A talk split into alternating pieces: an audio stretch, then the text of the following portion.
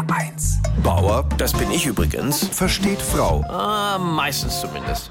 Meine Frau und ich haben kürzlich in einer Zeitschrift einen sehr interessanten Artikel gelesen über strategische Inkompetenz.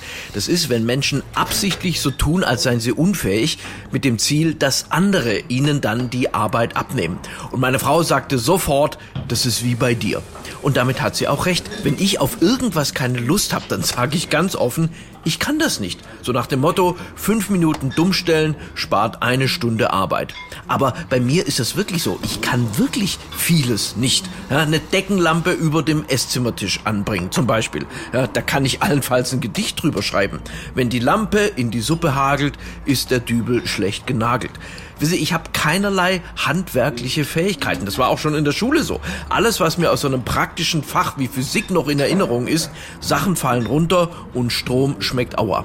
Aber das ist doch auch das Tolle an mir. Ich stehe zu meiner Unfähigkeit. Es gibt ja andere Männer, die blicken überhaupt nicht, dass sie doof sind. Die stellen sich so Fragen wie, warum bin ich eigentlich der Einzige hier, der den Dorftrottel nicht kennt? Ich will damit sagen, hinter meiner Inkompetenz steckt keinerlei Strategie. Ich bin einfach unfähig und stehe dazu. Und deswegen verstehe ich nicht, warum meine Frau von so einem Ahnungslosen wie mir oft sehr komplizierte Dinge verlangt. Jetzt sollte ich gestern einen Handtuchhaken im Bad anbringen. Also dran kleben. Und obwohl mich das so eine Überwindung gekostet hat, gab es danach keinerlei Lobpreisungen von ihr, auch keine Geschenke oder Dankesgottesdienste. Alles, was meine Frau dazu sagte, war, der hält so nicht. Bei dir ist es immer dasselbe. Nach dran kommt ab. Und wisse, ich finde halt offen zur Schau gestellte Unfähigkeit allemal besser, als irgendwelche Tricks jetzt gegenüber der Frau anzuwenden, um sich als Mann vor der Hausarbeit zu drücken. Ein Kumpel von mir wurde jetzt von seiner Frau zum Wäschewaschen eingeteilt und fragte dann, sag mal, in welches Fach kommt denn jetzt die Schuhcreme in der Waschmaschine?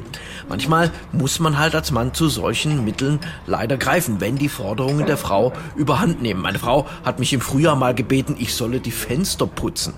Ich war völlig verzweifelt und da habe ich einen Zollstock geholt, die Fenster ausgemessen und habe laut überlegt, ob die in die Spülmaschine passen.